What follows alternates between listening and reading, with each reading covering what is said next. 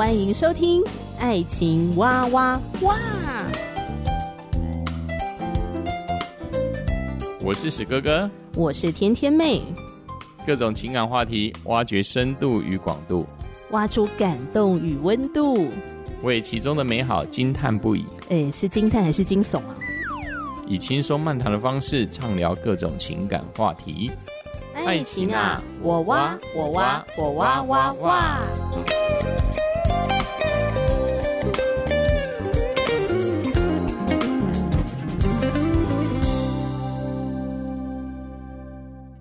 我是史哥哥，我是天天妹。今天要继续来聊日本在二零一六年推出的 NHK 晨间剧《阿浅来了》。嗯哼，哎，我觉得我们频道最近常常在聊，要么就是什么影集呀、啊、电影啊、偶像剧啊。哎，偶像剧好像目前还没有。嗯、呃，还没有，但是也可以知道，就是说天天妹跟史哥哥有时候在家中，我们会一起花时间去看。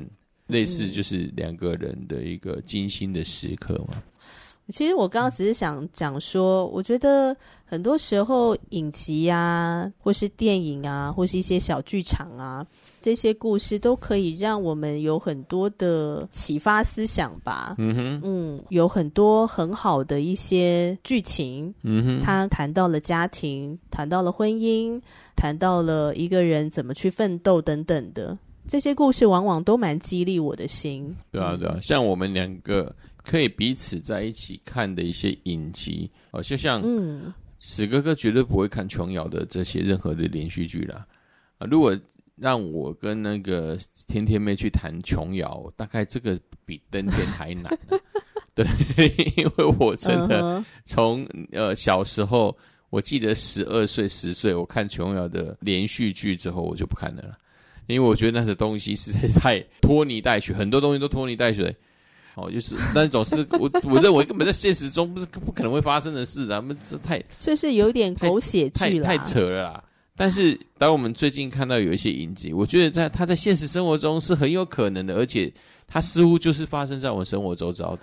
或者是说，就算它的剧情很扯淡，但是我觉得它里面所探讨的一些议题，嗯哼，也是很值得拿出来聊的。嗯、没有错，没有错、嗯。对，对像阿浅来了，就是一个很正面积极的一个晨间剧，会让我们觉得有希望。嗯、很多东西是的确在社会上，当然是有很多的一些小人呐、啊，我们说不如意的事，但是这这一个剧情整体是给人家希望的。不管是个人的希望，嗯啊，家庭的希望，甚至是国家的希望、城市的希望，啊、我觉得在这部分它有一个涟漪的作用。嗯、对对对，对，让我们真的有觉得有努力，我们想要突破的时候。对啊，我觉得好的故事有时候会改变一个人的认知。哎，嗯，嗯，这就是一个故事的力量吧。嗯、那我觉得阿浅来了这个故事就非常的有力量。在一百六十年前，对。那个时候还是日本非常男尊女卑的那个年代，对，她可以成为一个非常杰出的女企业家，嗯、那所以她的故事就很传奇，嗯，那也非常的励志。除了她本身自己的故事很励志之外，她的婚姻故事也非常值得探讨，嗯哼。嗯，像一般人呢、啊，就想说，哎呀，这么成功的一个女性啊，会嫁给怎么样的丈夫？应该就会嫁给一个跟她一样，是不是事业心很强，然后工作能力很强？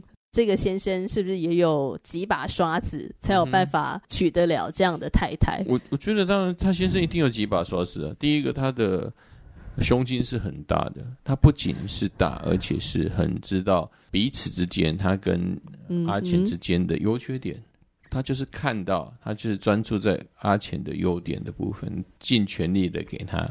你这个几把刷子跟我们一般人以为的几把刷子很不一样。因为那个几把刷子是 那个几把刷子是，即使阿浅这个情节，说实在的，他移植到现在，我也认为也没有几个男孩子可以可以做的跟这一百六十年前阿浅的的这个丈夫。会比她还更好了。我就是你会发现说，事业女强人型的女生，不管在以前阿浅那个年代，或是放在现代，都显得不是这么的吃香。没有错。嗯，可能男生是不是会比较害怕这种对事业性很强的女生？然后很能干的女生，嗯、甚至她的才华、她的锋芒都会把你给盖住。嗯、对，因为我觉得他们两个之间结合，我觉得两个人彼此都可以说是如鱼得水的，不管是谁是水，谁是鱼，他们两个人的结合是，我甚至认为是天生一对，这是配合的非非常的好，而且他也只能像新次郎，也只能配阿浅这种女人，阿浅也只能配配新次郎这种男人。是吗？真的是很多种，因为你没办法平移嘛。如果如果你说现代的男生，我还觉得有可能，因为现在的男孩子的的的一个姿势哦，风风气，我们现在已经可以接受男孩子在家里带小孩了，还是比较少哎、欸，很少。那你想一百六十年前呢？哦，对了，现在就带小孩了、欸，而且最后的 我还记得那个剧中不是很好笑，有有一次他的。阿浅的女儿说：“我怎么都没有看到妈妈？妈妈在哪里呢？爸爸为什么都是你在照顾我？爸爸你都没有在赚钱吗？爸爸你为什么都不用工作？对，你都不用工作？对啊。那其实对现在来说，他他诶，一百六十年前问这种问题，那是一个很傻的问题。他一直在针对当时的传统在挑战。基本上我看影集哈，半个小时就觉得累了。那为什么可以一直看两个多小时？我觉得这就是。”我一直在寻找出这样的一个婚姻的相处，我是觉得是太特别了。对对啊，太特别，因为我也会看那些现在 YouTube 有的是奶爸啊，哦，从上海来的奶爸啊，在那边照顾孩子啊。他以前在上海也是赚很多钱啊，结果他发现他在台湾这三年，哎、也是失落，他觉得失落了。他觉得，诶、欸，以前我的生活是怎样？我每天都睡到九点半，现在七点起来喂奶第一餐。所以他的失落是什么？他他的失落是刚开始很不能适应，他不能是因为他比平时就是应该要睡这么晚的，为什么我还要睡这么晚？而且事实上做家庭主妇是很累的，比在工作中还要累很多，因为孩子的因素有很多的一些你说不可预知的因素都会起来，还要买菜，还要怎么样？对我，我可以，我我也可以理解是这样子，就很难适应那个从一个工作人士，然后变成一个家庭主妇。对，而而且这个转换太大了。对啊，这个家庭主妇呢，每天都是要二十四小时要紧盯的孩子。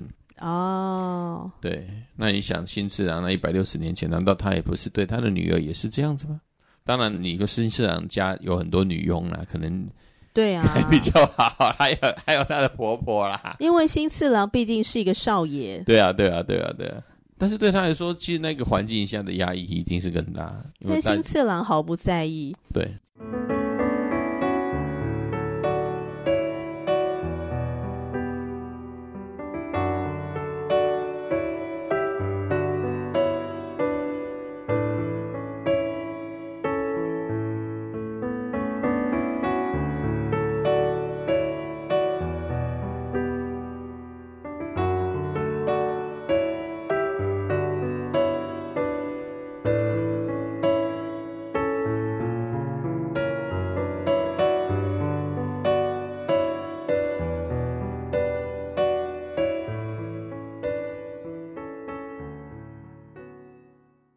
我蛮欣赏阿浅跟新次郎他们两个人，就是他们不太在乎身旁人的异样眼光，对，他们真的好做自己哦，可以在那个压抑的年代这么做自己，真的很不容易。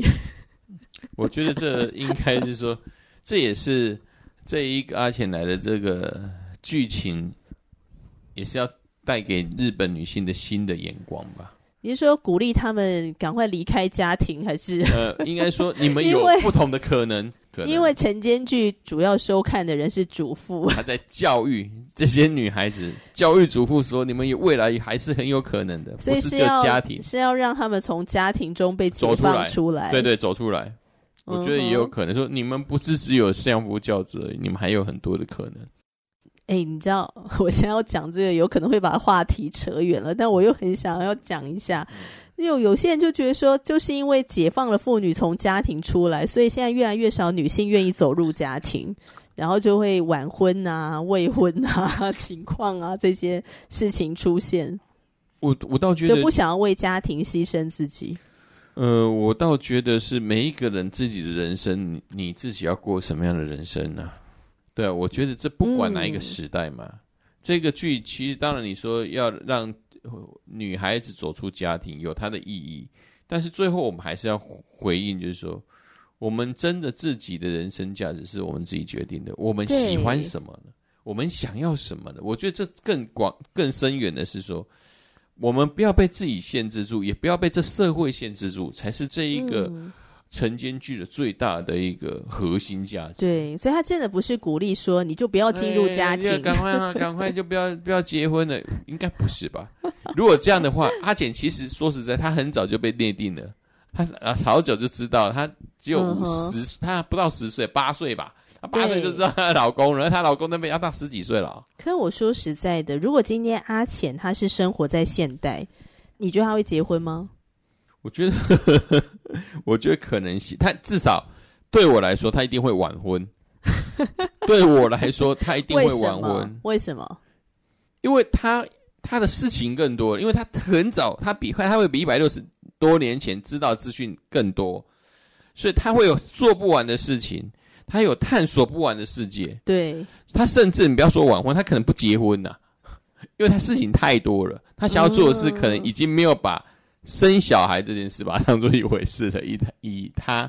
这个剧情里面讲阿浅的啊，他的思考模式，就是他的人生有很多的代办清单，然后结婚生小孩可能都在这个清单当中很后面。对对对，他因为事情其他事情可以做的事情真的太多了。没有错，他第一个他不会受，他基本上可能已经不会受到父亲父母亲的制约了。嗯，而他这个孩子又喜欢特喜欢学习嘛。对对对，所以他事实上他可能做的事情，我我想一定比。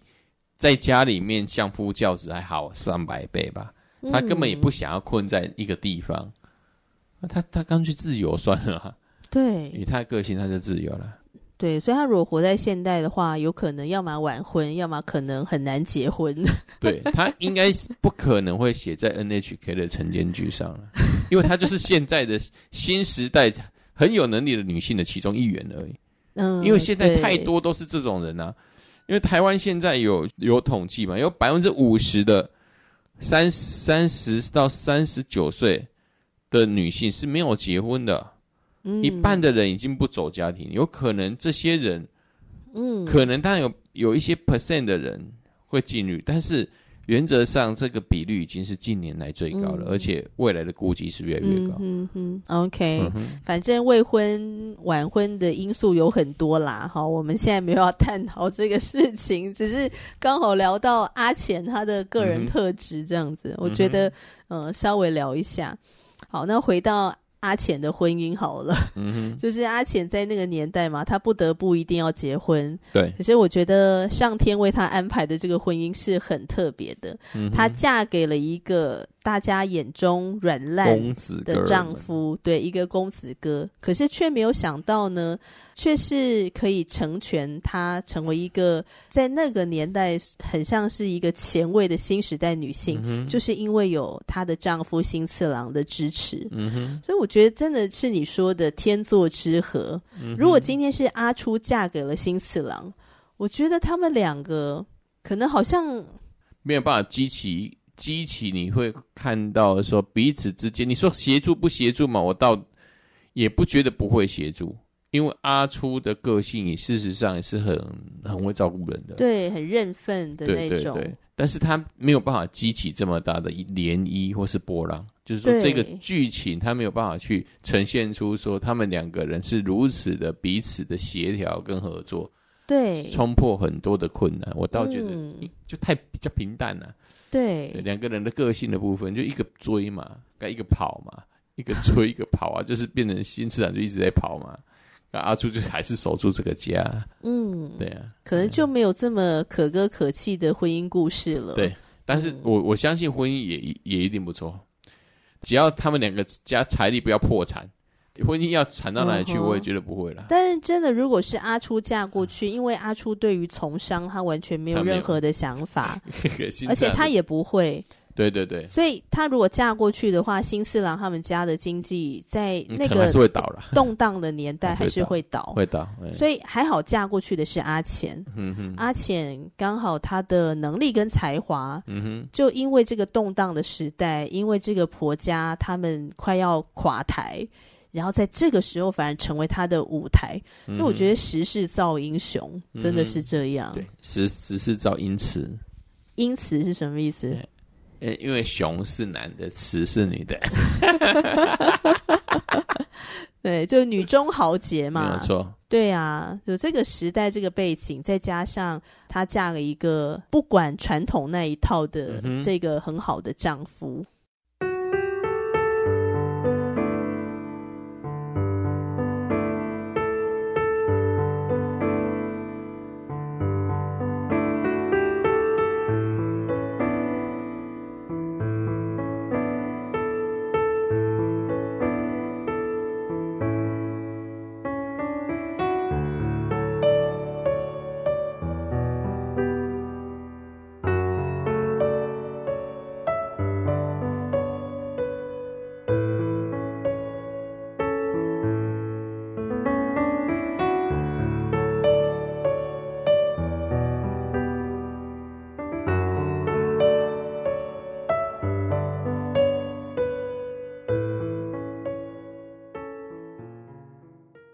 那你还有看到哪一个段落，哪一个呃故事是让你觉得说，哇，这真的是一个成功婚姻的典范，或是他会有的特质？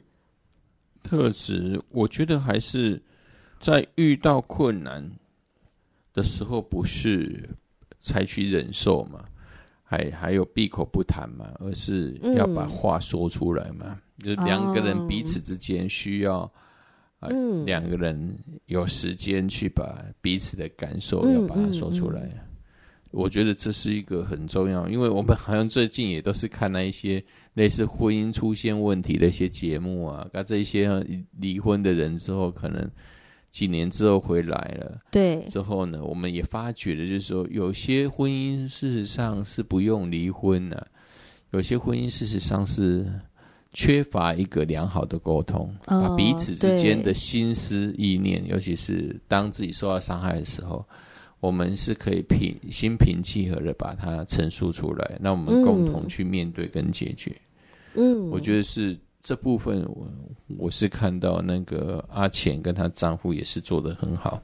嗯，对，尤其是阿浅进到广冈家十年了，啊，婆婆已经等不及了，就是。是等不及什么？啊、等不及小孩啊！啊，小孩，那你要讲出来，你要讲清楚，不要不及说，不要跳过这个关键字，听众会听不懂。他就是会想说，就当阿浅的婆婆在他们结婚十年之后，就觉得说，哎，阿浅怎么肚子都没有动静呢？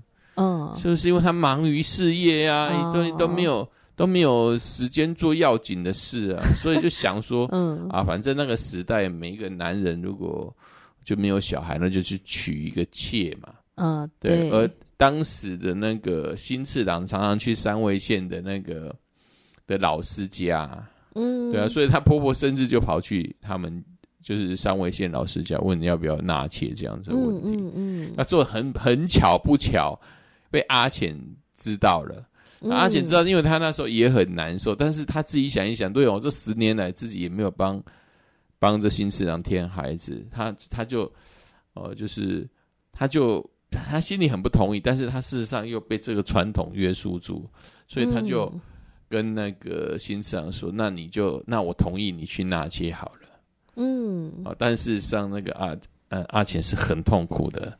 那新次郎我觉得是他很棒的地方，是他可以看出来阿浅他的心思在讲什么。他是一个很主动的一个男生，就是说他。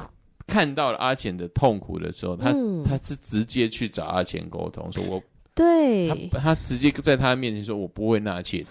就是新次郎的情商很高，对对，他很容易可以看出一个，呃，就是说在说反话的女人的一个的一个心思啦，就是弦外之音啦，没有错。他就直接回去去谈，那谈了之后呢，让阿浅也非常的呃感动。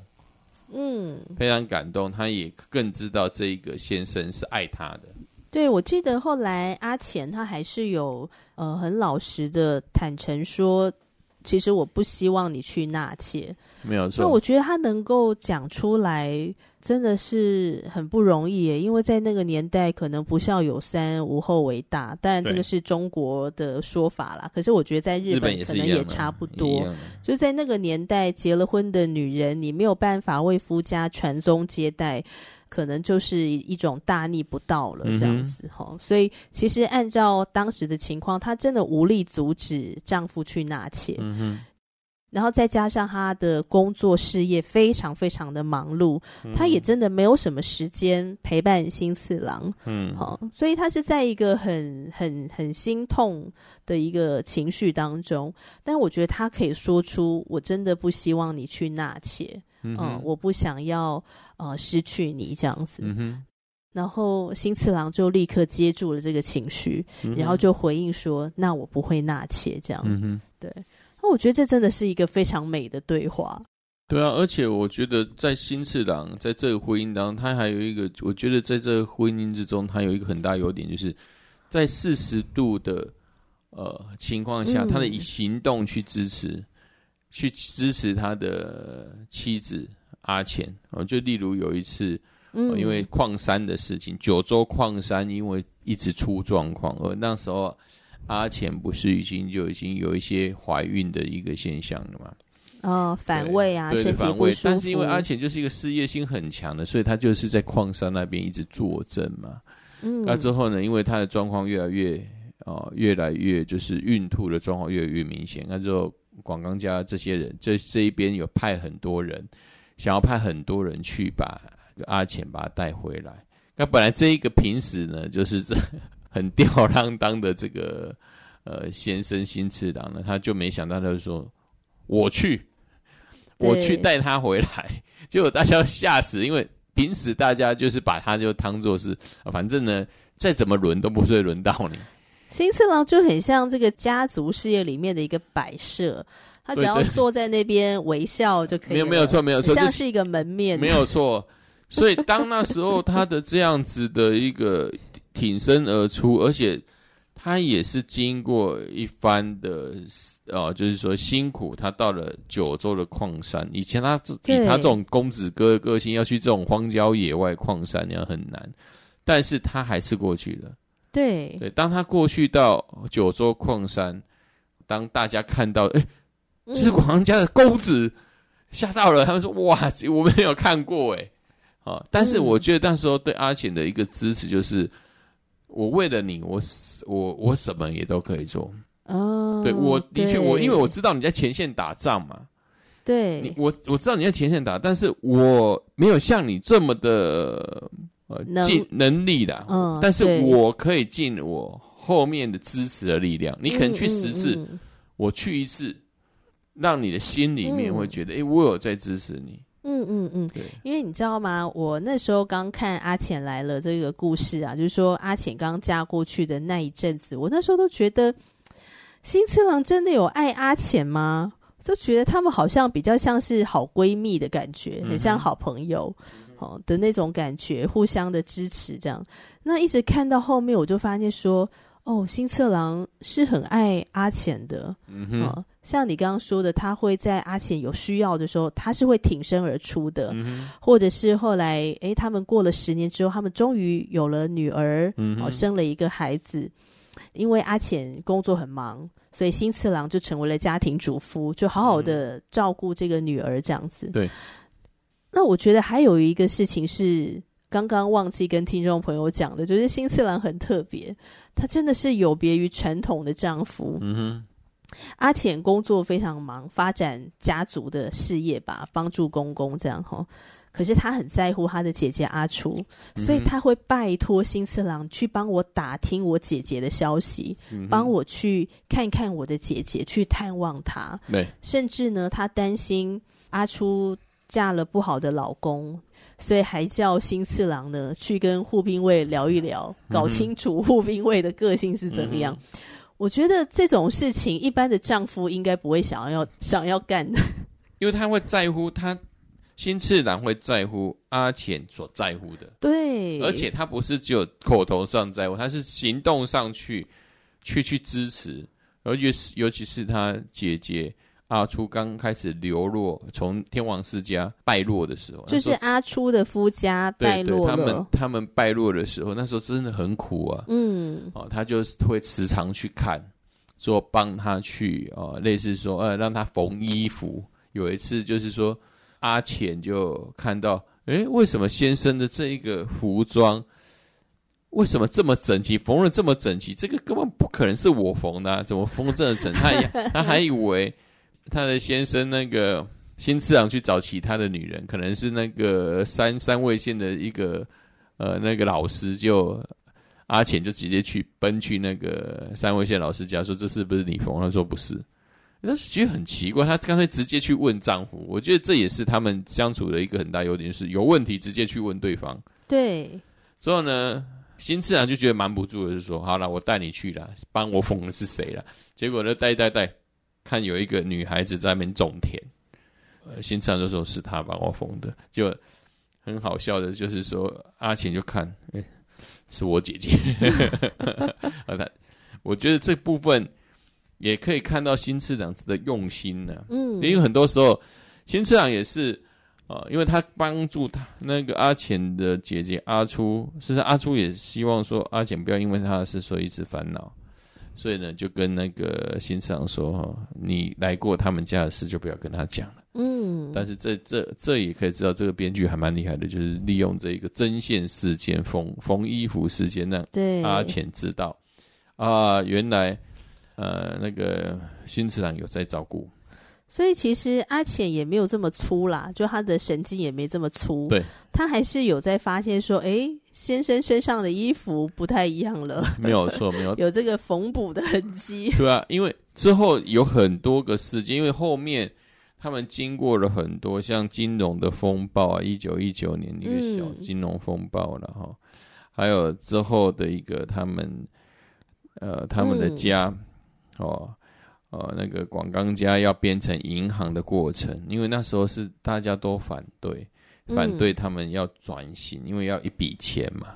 当时候他们的先生呢，事实上都是在背后去支持，并没有所谓的说，呃，我就在旁边，在大家面前呼呼喊支持。但是之后呢，这剧情都有讲到他先生是怎么怎么去。帮助他啊，包括他的人脉啊，他之后甚至要创立女子大学的时候，呃，尤其大阪这边的商人，哦、嗯，他他先生好像看起来不做事，但是都有去帮他去，先人帮他周旋这些人际关系，这些这一些的商商人，嗯，哦，所以呢。